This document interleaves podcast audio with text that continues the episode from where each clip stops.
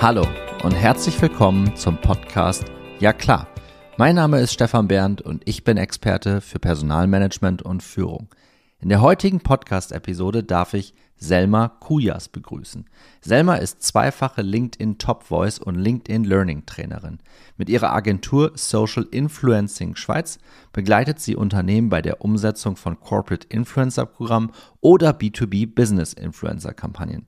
Ich begrüße recht herzlich Selma Kujas in der heutigen Podcast-Episode. Liebe Selma, schöne Grüße aus Mannheim-Seckenheim hier aus meinem Tonstudio. Wo erwische ich dich denn heute? Hallo, mein lieber Steffen. Du erwischst mich aus dem schönen Schweizerland, aus Zürich, ähm, dort, wo der Käse immer schön im Überfluss ist und die Uhren immer pünktlich genau ticken. Wir sind heute auch mal richtig pünktlich, ja, oder auch nicht, was, was auch für einen Podcast vollkommen Hupe ist, ja, aber wir haben ja mhm. hier auch ein bisschen Spaß im Podcast, von daher lass uns heute tatsächlich mit dir zusammen über das Thema äh, Corporate Influencing sprechen. Aber bevor wir in das Thema Corporate Influencing tiefer einsteigen, lass uns doch zunächst nochmal den Begriff Influencer klären. Und ich habe mich tatsächlich im Vorfeld nur so ein ganz kleines bisschen darauf vorbereitet, weil ich ja Gäste habe, die mir das dann erklären können.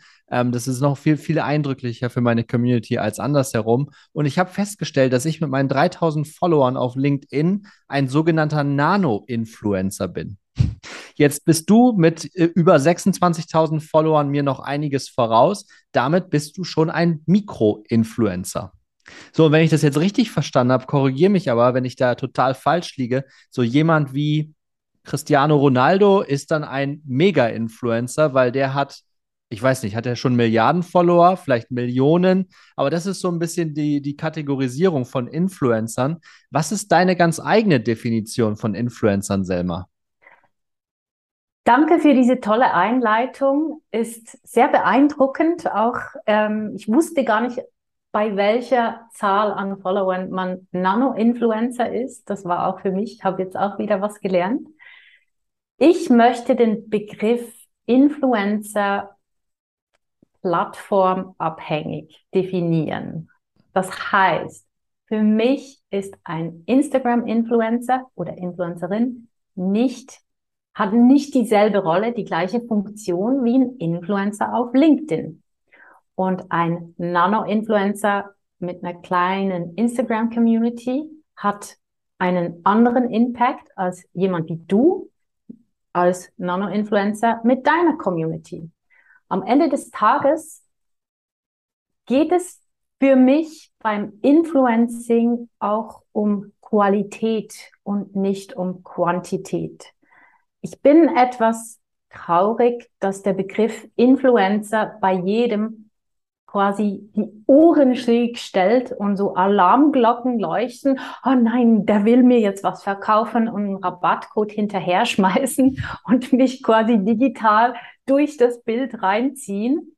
Und das finde ich sehr schade, weil ich denke, die Werbung, auch die Werbung auf Social Media, die verschiedenen Plattformen haben ihren Teil dazu beigetragen, dass das Wort Influencing nicht mehr ähm, gut ankommt.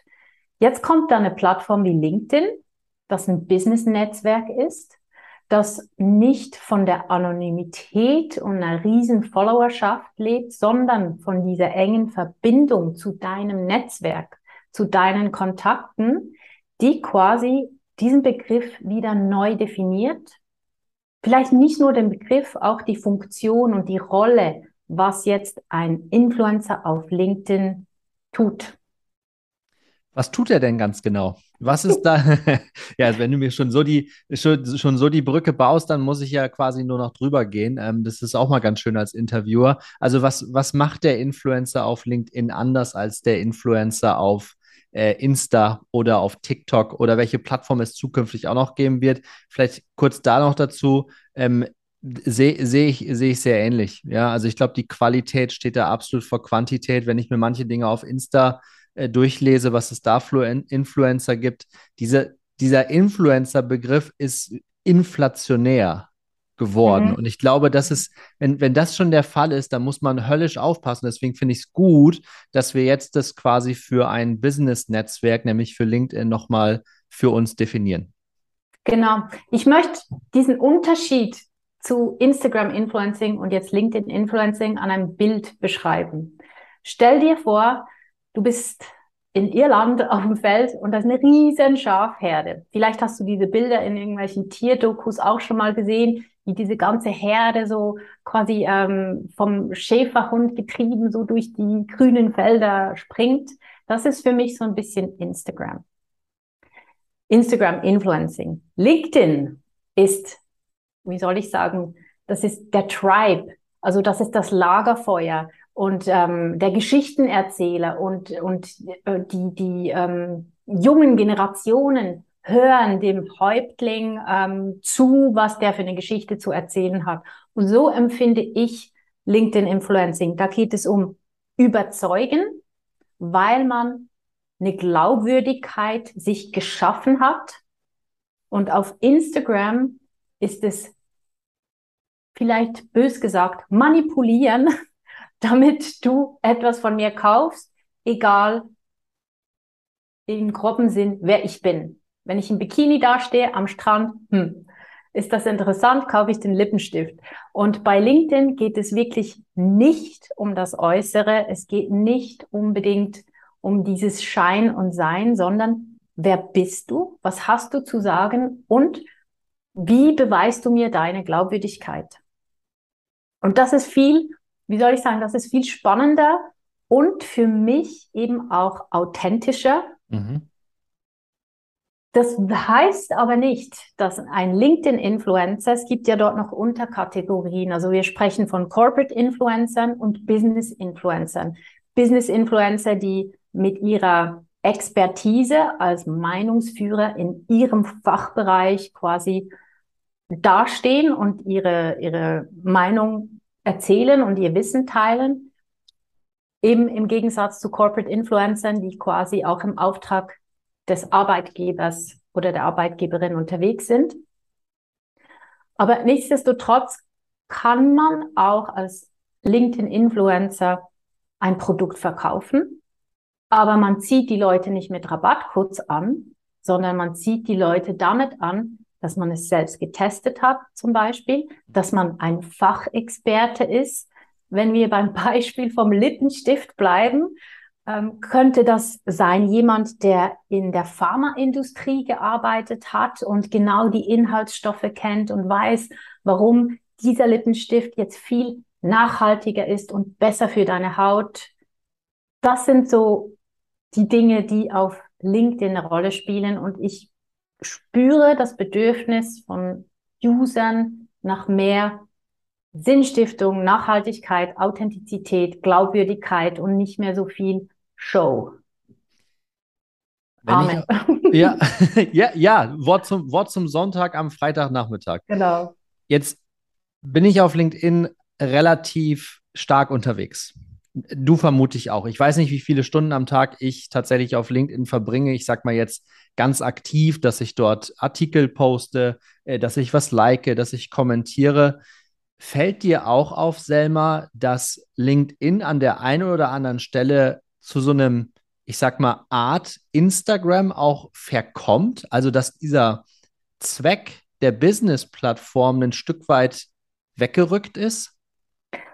Ich persönlich empfinde das nicht so. Im Gegenteil, ich begrüße diese Entwicklung, weil für mich wird das, sagen wir, konservative, starre Business-Netzwerk, das LinkedIn auch mal war, aufgeweicht und aufgebrochen, und zwar in einer Art und Weise, dass sie partizipativ wird. Mhm. Jeder kann daran teilhaben. Und das ist auch, was ich mit meinen verschiedenen beruflichen Rollen ähm, immer wieder versuche zu, zu befähigen, ist, dass Menschen anfangen zu sprechen, ihre eigene Stimme zu erheben, ihre Gedanken zu teilen, ihre Learnings, ihre Eindrücke. Und wenn das bedeutet, dass ich ein Katzenfoto hochlade, meiner Katze, dann finde ich das völlig okay und das hat nichts mit Instagramifizierung zu tun von LinkedIn, weil am Ende des Tages, egal auf welcher Plattform wir sind, es geht um den Menschen. Mhm. Und ganz ehrlich, jede Business-Entscheidung wird am Ende des Tages immer von einem Menschen getroffen. Also dann begrüße ich, wenn ein Business-Netzwerk menschlicher wird. Und ich glaube, und ich weiß, muss mich mal, muss mal schauen, ob ich dazu schon mal einen Kommentar rausgehauen habe auf LinkedIn. Ähm, es gibt ja tatsächlich die Menschen, die sich darüber fürchterlich auch echauffieren gerade, ne? Also die wirklich genau sagen, Instagramisierung finde ich übrigens schön in dem Zusammenhang. Instagramisierung von, von LinkedIn. Ganz so dramatisch finde ich es äh, tatsächlich auch nicht. Äh, sind schon manche Posts dabei, wo ich für mich persönlich sage, das würde ich zum Beispiel nicht machen. Also ich würde zum Beispiel nicht äh, auf einer Plattform wie LinkedIn jetzt ähm, äh, posten, dass ich gerade verheiratet bin und äh, dass ich jetzt gerade den und den Honeymoon-Trip mache oder sowas. Das machen andere ja auch, wobei ich mir dann immer über die denke, die sich darüber aufregen, ja, dann schalt doch aus. Also du hast doch, genau. du hast doch absolut die Chance, äh, deinen Feed selber einzustellen. Und wenn dir das komplett auf den Keks geht, was da gezeigt wird, dann entfolge diesen Menschen doch auch. Das habe ich auch schon teilweise gemacht, weil es mir einfach drüber war oder zu viel war, habe mich aber gar nicht drüber geärgert, habe mir einen Kaffee gezogen und gedacht, nö, das möchte ich nächste Woche nicht nochmal sehen. Genau. Ich, ich denke, also es ist ja so, als Personal Brand, als Marke Ich, hast du ein Spielfeld, wie du dich zeigen möchtest. Die einen möchten sich zeigen mit Honeymoon etc. Und die anderen möchten sich voll auf ihre Expertise fokussieren und sagen, ich spreche nur über mein Fachgebiet. Das ist jedem selbst überlassen, jeder so, wie er sich wohlfühlt. Mein Credo lautet immer, you do you, I do me. und wir respektieren uns darin. Und wie du sagst, keine andere Social Media Plattform gibt dem User so genial die Möglichkeit, den Newsfeed, das, was du siehst, zu steuern. Instagram, ich meine, TikTok ist ja ganz übel. Da ist nur noch der Algorithmus wirklich dafür verantwortlich, was du siehst. Aber mhm. auf LinkedIn kannst du Hashtags abonnieren. Du kannst die Glocke aktivieren von Profilen. Sobald die was Neues posten, bekommst du eine Meldung. Du kannst Newsletter abonnieren. Du hast so viele Möglichkeiten, den Feed nach deinem Gusto zu gestalten.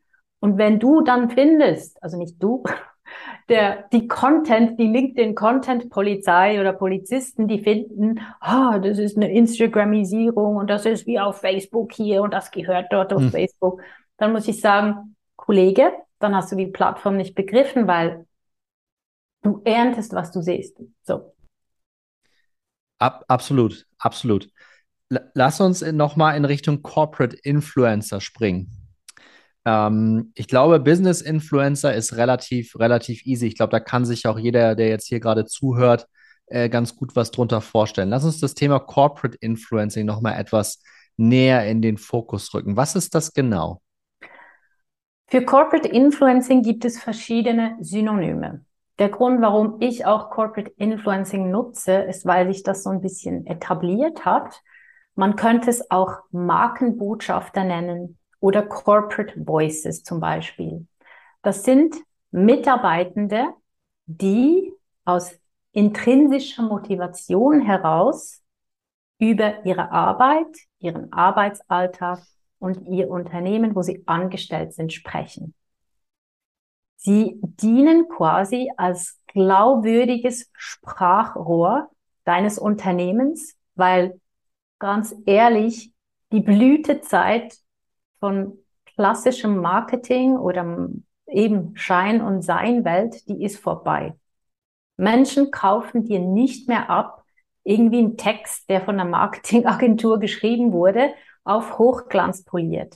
Da ist es viel nahbarer, wenn du den Mitarbeiter, die Mitarbeiterin aus dem Team hörst, wie sie erzählt, oh mein Gott, das Produkt ist nach einem Jahr endlich fertig und wir werden es auf den Markt bringen und das und das und das sind die Vorteile. Das ist viel wirkungsvoller als irgendwie eine schöne ähm, Werbekampagne oder ein schönes Stockfoto ähm, vom Produkt mit irgendwie noch einem tollen Spruch. Denke ich auch, dass das nahbarer ist und das macht das Ganze, das hatten wir zu Beginn des Podcasts schon, du hast das gemeint, Selma, das macht es dann natürlich auch authentischer.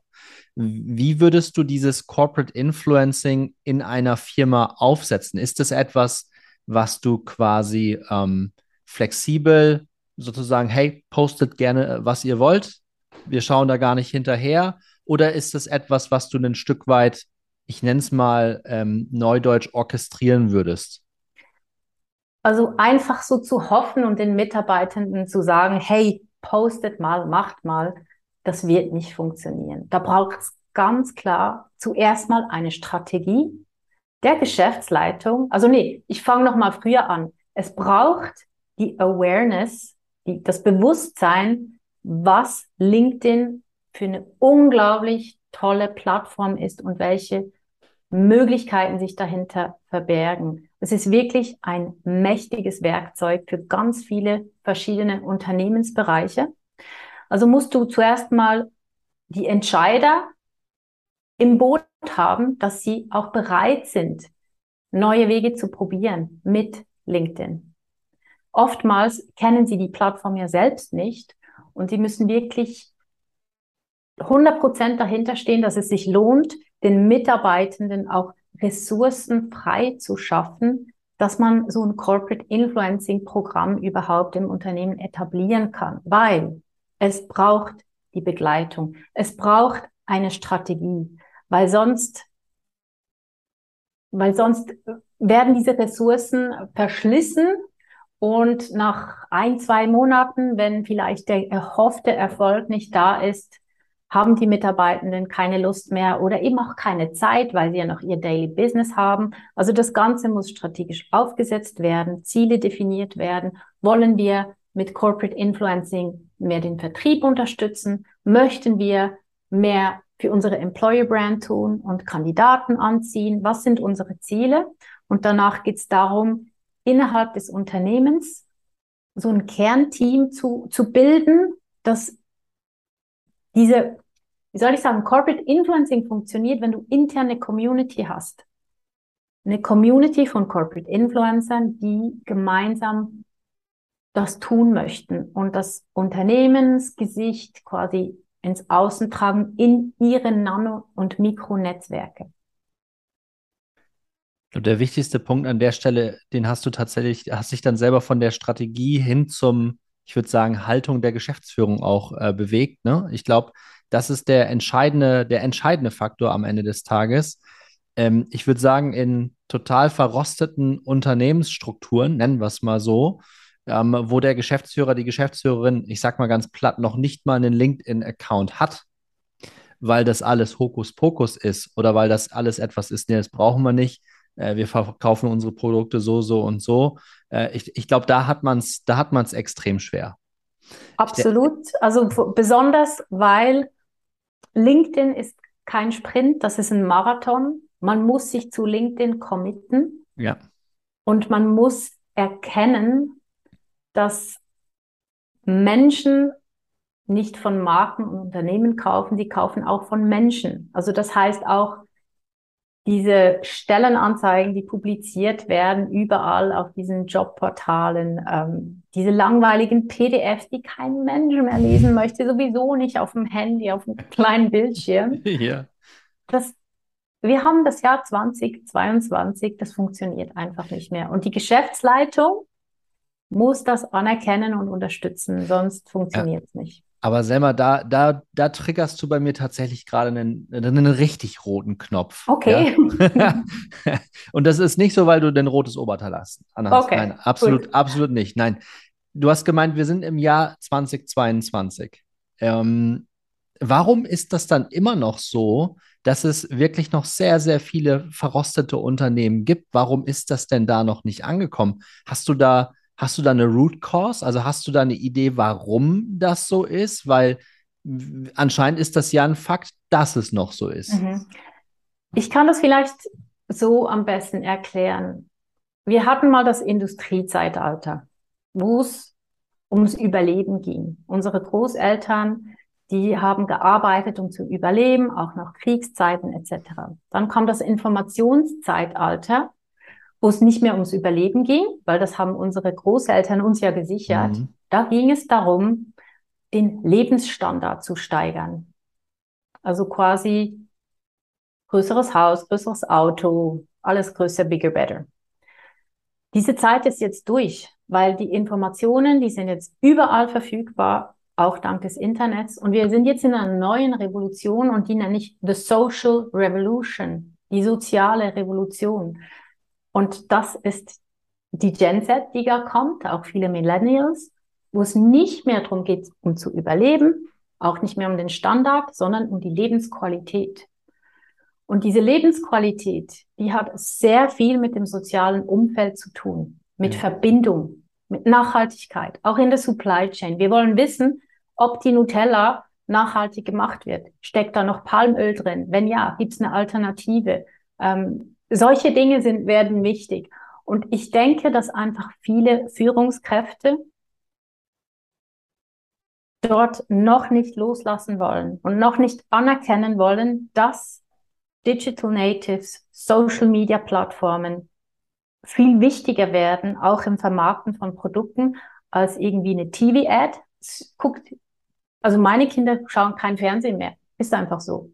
Und warum buttert man Hunderttausende von Euro in eine Fernsehwerbung, wenn alles nur noch digital konsumiert wird? Also ich denke, dieses Umdenken harzt einfach wahnsinnig. Das braucht vielleicht noch zwei Generationen. Und die Unternehmen, die das begriffen haben, die sind im Vorteil. Ich glaube, und das können wir auch für, für unsere Zuhörerinnen und Zuhörer hier im Ja klar Podcast auch tatsächlich mal herausarbeiten. Jetzt Pole Position. Also diejenigen, die, die, die das jetzt schon gerafft haben, selbst wenn es immer noch ähm, Verbesserer gibt, die sagen, ach, das wird alles nichts, das kommt alles wieder zurück. Nee, Freunde, also ich, ich pflichte da der Selma komplett bei. Ob es gleich eine ganze Revolution sein wird, das, das wird sich sowieso erst im Nachgang äh, zeigen. Aber die Evidenzen und die, ähm, die Hinweise darauf sind auf jeden Fall frappierend. Die sind, sind extrem spannend äh, zu beobachten im Moment.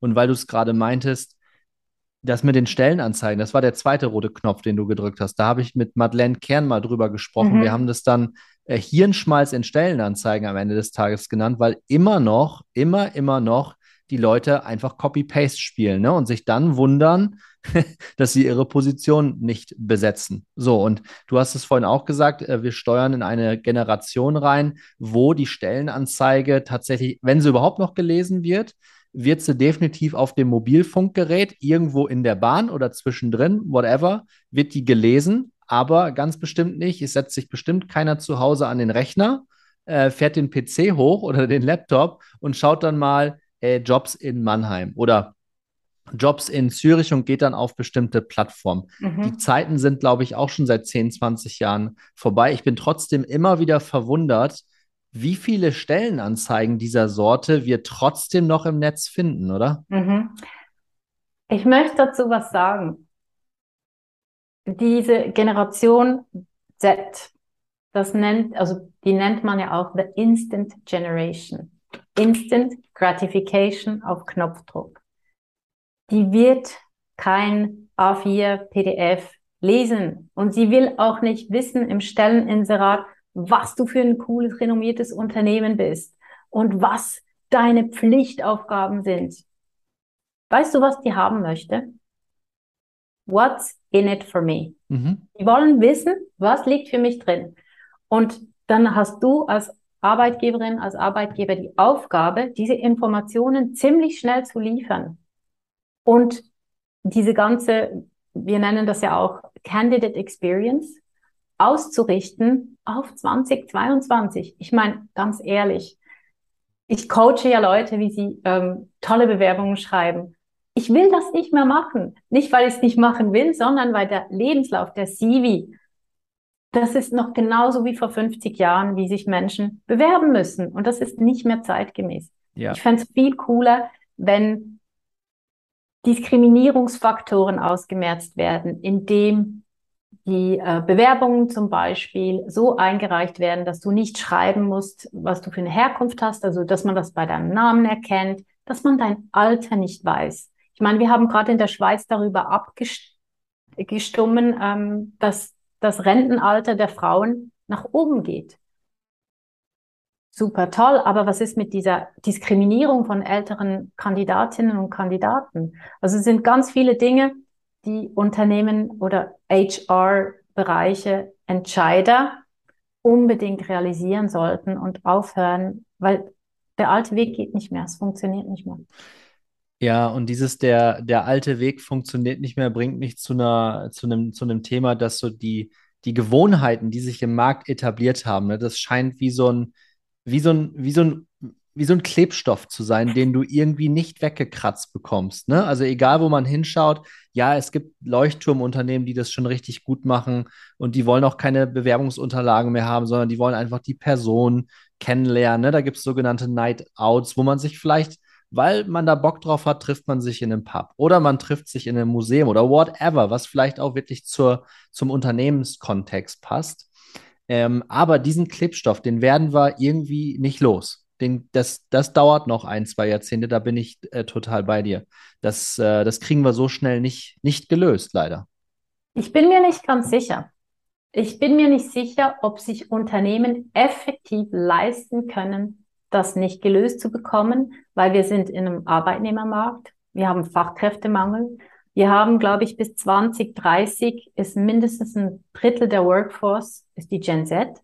Ja. Wir haben keine zehn Jahre, das zu ändern. Geht nicht. Wir haben doch keine Zeit. Ja, wir haben doch absolut keine Zeit dafür. Und das macht mich, das macht mich an einer anderen Stelle zwei Seiten einer Medaille. Traurig, weil es immer noch Unternehmen gibt, die das verkennen, die das schon seit Jahrzehnten gibt es. Es gibt seit Jahrzehnten diese Daten selber, ne? dass in 2030 ja. die und die Workforce da sein wird. Das ist so und so viel Prozent Gen Z, so und so viel Prozent Gen Y, die, die ich darstelle. Wobei ich muss tatsächlich sagen, es gibt ja auch gute Gemeinsamkeiten in den Generationen. Ähm, ich wollte auch immer wissen, what's in it for me. Da war ich quasi ähm, meiner eigenen Generation ein Stück weit voraus, glaube ich, weil da nicht jeder gefragt hat, was da für ihn drin ist. Ich wollte das immer genau wissen und bin dann angeguckt worden wie ein Auto. Wie, was ist da für dich drin? Du willst doch eine Ausbildung bei uns machen. Hä? Was denn? Genau. Ne? Also so war das, das ist bei mir jetzt auch schon weit über 15 Jahre her, als ich eine Bankausbildung gemacht habe. Aber so oder so ähnlich, wenn man da als Bewerber ankam und gefragt hat, ja, und was lerne ich bei euch? Was, was mache ich so den ganzen Tag? Da wurde man schon teilweise komisch angeguckt, weil andersherum mu musste ich mich als Kandidat ja bei denen vorstellen und quasi den Lebenslauf, den man vorliegen hatte, alles nochmal runterbeten, was drin stand. Da habe ich mir damals schon gedacht, das war 2005 oder so. Warum ist das so? Mhm. Das ist doch totaler mhm. Quatsch. Das wird in Zukunft, muss das irgendwie anders laufen. Aber das ist das beste Beispiel für das, was ich vorhin erzählt habe mit dem Lebensstandard und der Lebensqualität diese Strukturen und Prozesse, die zielen auf den Lebensstandard ab. Also sprich, ich als Kandidat, Kandidatin kann froh sein, dass ich bei dir im Interview sitze und deinen Job bekomme als Bittsteller. Bitte, bitte gib mir den Job. Ich brauche den, weil ich habe einen hohen Lebensstandard. Und heute sind wir bei einer Generation, ich sehe das bei meiner Tochter, die 22 ist, der ist das egal. Die will Qualität, die will Zeit mit ihren Freunden haben oder ähm, für ihre ehrenamtlichen Tätigkeiten oder shoppen oder reisen, was auch immer, die will nicht zwei Stunden eine Bewerbung ausfüllen. Die will das kurz und knapp machen und dann ist gut. Und ich komme zu dir ins Gespräch, sag dir, wer ich bin, was meine Stärken sind, meine Talente. Du sagst, was du machst, machst ein Angebot. Das ist auch noch so etwas, das immer verlangt wird von den Kandidaten und Kandidatinnen, ja, wie viel Gehalt haben sie sich vorgestellt? So, hey, ihr habt ein Budget, ihr wisst doch, warum fragt ihr mich? Legt's auf den Tisch. Also es sind alles so Dinge, für die ähm, die neuen Generationen keine Geduld haben, weil sie auf ihre Lebensqualität achten. Finde ich übrigens ziemlich gut, Selma, dass wir vom Thema, Thema Corporate Influencer, was ja eigentlich der rote Faden und der Fokus war, mhm. ähm, jetzt auch zum Thema äh, Gen Z, äh, wie müssen wir uns als Arbeitgeber auch grundsätzlich äh, verändern, hingekommen sind. Ich glaube, das zeigt noch mal mehr, äh, wie wichtig es ist, dass wir hier diese Themen klar machen, ne? weil die, die Komplexität, die wird in Zukunft ja nicht weniger, nur weil da jetzt eine neue Generation kommt. Ich denke da gerade auch an meine kleine Tochter, die ist jetzt zwölf Wochen alt. Also wenn die in den Arbeitsmarkt reinrauscht, in, weiß ich nicht, 15, 17, 18 Jahren, völlig mhm. egal, da werden wir wahrscheinlich auf noch andere Themen äh, schauen. Vielleicht werden sich Generationsanteile wieder ein bisschen wiederholen in der Geschichte. Ich keine Ahnung, was da kommen wird. Auf jeden Fall wird es anders und wir müssen an diesen Themen dranbleiben und es muss mehr Voices geben, wie deine, wahrscheinlich auch wie meine, die das immer mehr in den Markt reintreiben, dass es irgendwann, entschuldigt bitte, auch der letzte Bekloppte rafft. ich finde es aber auch wichtig, dass es eben Corporate Voices gibt, die wenn Sie so ein Unternehmen gefunden haben, das auch nach außen tragen. Weil ja. das ist der Social Proof.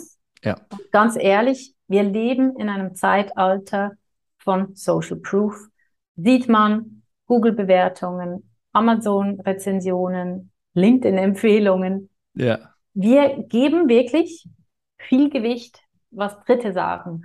Und Corporate Influencer haben genau diese Möglichkeit, das anderen aufzuzeigen. Und darum funktioniert das nur, wenn es intrinsisch ist, also die Mitarbeiterin, der Mitarbeiter das von sich aus auch machen möchte. Man muss sie begleiten, unterstützen, dass sie das können. Und der größte Unterschied, kommen wir wieder auf unser Anfangsthema zurück, zwischen einem Instagram-Influencer und einem Corporate-Influencer ist, er bekommt kein Geld dafür. Es geht nicht um Geld. Es sind nicht monetäre Anreize, sondern der Corporate Influencer investiert in seine Personal Brand, in seine Wahrnehmung, digitale Sichtbarkeit, weil es gibt ein schönes Buch von Tijen Onara, das heißt, wer nicht sichtbar ist, findet nicht statt. Wir sind im digitalen Zeitalter. Wenn du digital nicht sichtbar bist, klar findest du statt, aber du verpasst viele, viele Chancen. Ja, uneingeschränkt, ja, full, full stop. ähm, es gibt, glaube ich, auch zu dem ganzen Thema Corporate Influencer gibt es auch noch andere ganz, ganz gute Literatur. Das, das Thema ist, glaube ich, nicht, nicht ganz so wenig präsent, wie ich das im Vorfeld gedacht habe. Da muss ich mich auch selber ein Stück weit jetzt hier hinstellen und sagen, das Thema habe ich tatsächlich ein Stück weit unterschätzt. Aber deswegen spreche ich ja auch mit Menschen wie dir, ähm, um dann dieses Thema auch neu zu lernen. Wenn jetzt ein Personaler, eine Personalerin, ist auch egal, ob jetzt ein Geschäftsführer oder auch eine Führungskraft auf dich zukommt, hey, ich habe das Thema Corporate Influencing verstanden. Ich möchte das jetzt bei mir im Unternehmen auch treiben. Was ist so der Number One Hack, was du als erstes empfehlen würdest? Such dir Unterstützung von einem echten Experten oder einer Expertin, zum Thema LinkedIn. Es gibt natürlich verschiedene Möglichkeiten und Kanäle, wie man Corporate Influencing betreiben kann. TikTok, Instagram richtet sich eben nach dieser Strategie. Ich empfehle aber Unternehmen, bei LinkedIn einzusteigen, aus dem Grund, dass es die Plattform, die am meisten organisches Wachs äh, Ansichten hat, Reichweite. Das heißt, man muss keine Werbung bezahlen, man muss kein Geld in die Hand nehmen, um sichtbar zu werden. Klar, TikTok ist dann Ausnahme. Das ist ähm, noch viel organischer, ähm, wo du da Reichweite bekommst. Aber das Format dieses Video, Kurzvideos, ist nicht unbedingt für alle geeignet. Und nicht viele Leute oder nicht alle fühlen sich wohl, sich so zu exponieren mit Video. Darum wäre mein erster Tipp, such dir wirklich ähm, Berater, die Corporate Influencer Programme schon umgesetzt haben ja. und wissen, wie das funktioniert. Der Alleingang, vor dem rate ich ab. Das kann sehr schnell schiefgehen und kann auch sehr schnell frustrieren. Das hast du, glaube ich, zum, zum Ende unserer Podcast-Episode heute, liebe Selma. Das hast du am Anfang auch schon einmal in einem Nebensatz, glaube ich, gesagt, als wir darüber gesprochen haben.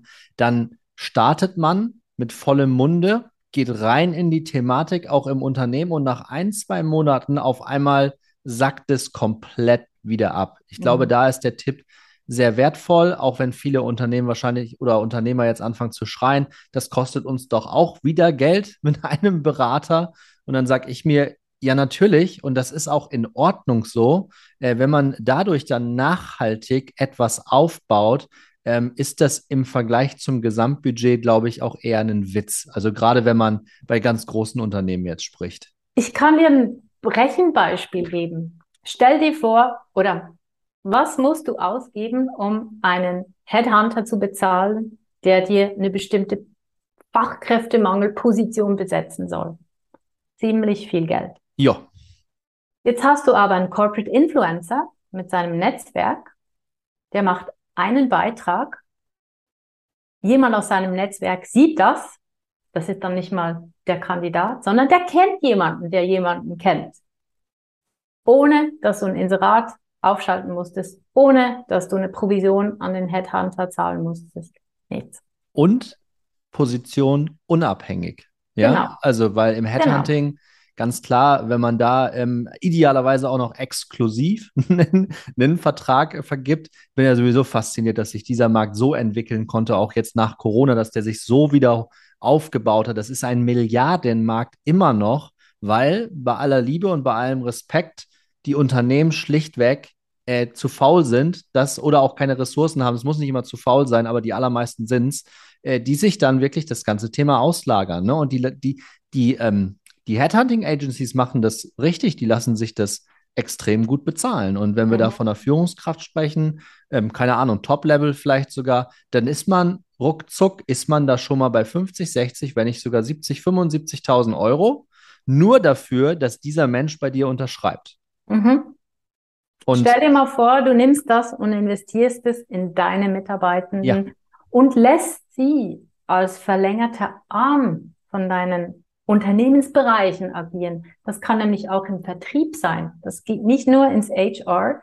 Das sind ganz viele verschiedene Bereiche, wo Corporate Influencer Kunden anziehen. Ja, absolut. Schön, dass wir da nochmal ein Rechenbeispiel zum Schluss hatten. Das macht das Ganze mhm. noch ein bisschen greifbarer, Selma. Vielen Dank dafür. Äh, ich, ich danke, danke für die Einladung. Gerne, gerne. Ich danke dir für deine Zeit. Ähm, an alle Zuhörerinnen und Zuhörer, natürlich ähm, verlinken wir die Selma auch in den Show Notes. Ähm, wir freuen uns äh, über jeden äh, Download äh, dieser Folge. Wir sind bei Ja klar Podcast mittlerweile Ende September. Q3 ist rum. Dann gucke ich mir die Zahlen nämlich auch mal an. Wir sind schon bei über 4000 Downloads jetzt nicht mal in einem halben Jahr. Das ist, ähm, wie ich finde, total toll. Und da bin ich auch echt stolz drauf. Und Menschen wie dich für meinen Podcast gewinnen zu können, Selma, macht mir natürlich am meisten Freude, weil das war mein Nummer eins Ziel mit diesem Podcast, nicht nur meine Stimme ähm, zur Verfügung zu stellen, sondern auch mein Netzwerk qualitativ ähm, aufzubessern mit Menschen wie dir. Vielen, vielen lieben Dank und hier auch noch ein Shoutout an Teuga, der uns dank LinkedIn zusammengebracht hat. Genau so ist es. Genau. Liebe Grüße an den verrückten Teuger an dieser Stelle und an alle anderen. Ein schönes Wochenende. Danke dir, Selma. Schöne Grüße in die Gerne. Schweiz. Danke. Tschüss.